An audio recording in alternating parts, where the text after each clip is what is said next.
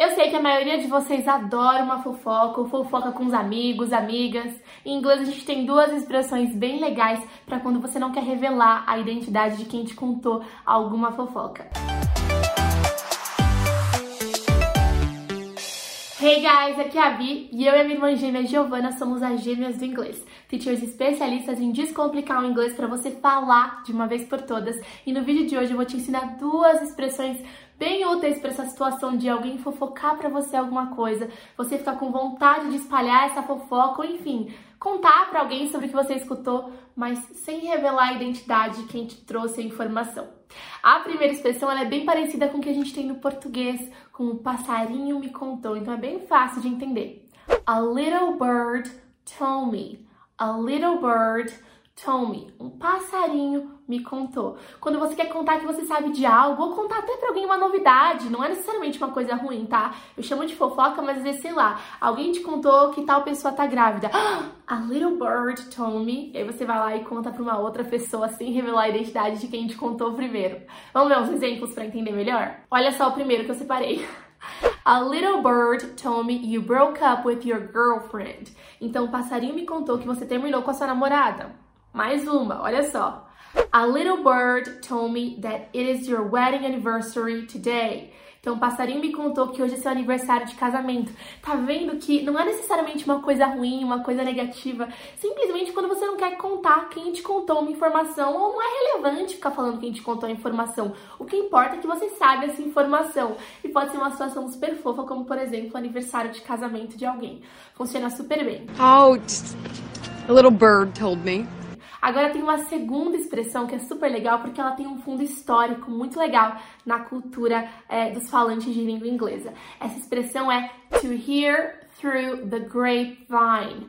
Então, escutar através da videira seria a tradução literal. Grapevine é a videira mas na verdade significa você escutar alguma coisa através de meios não tão confiáveis. Aí essa sim realmente você não sabe muito se é verdade o que você escutou, você não sabe muito se aquilo é confiável. É um pouquinho diferente do sentido do a little bird told me. Olha só uns exemplos que eu separei aqui para você. I heard through the grapevine that he was going to be fired. Então eu ouvi dizer, né? Eu ouvi por aí que ele seria demitido. Tá vendo? Ah, eu ouvi dizer I heard through the grapevine. Esse heard é o passado do verbo hear, tá? Falei para vocês que a expressão é to hear through the grapevine, então I heard through the grapevine. Então eu escutei aí que você vai ser demitido. Olha aqui mais um exemplo.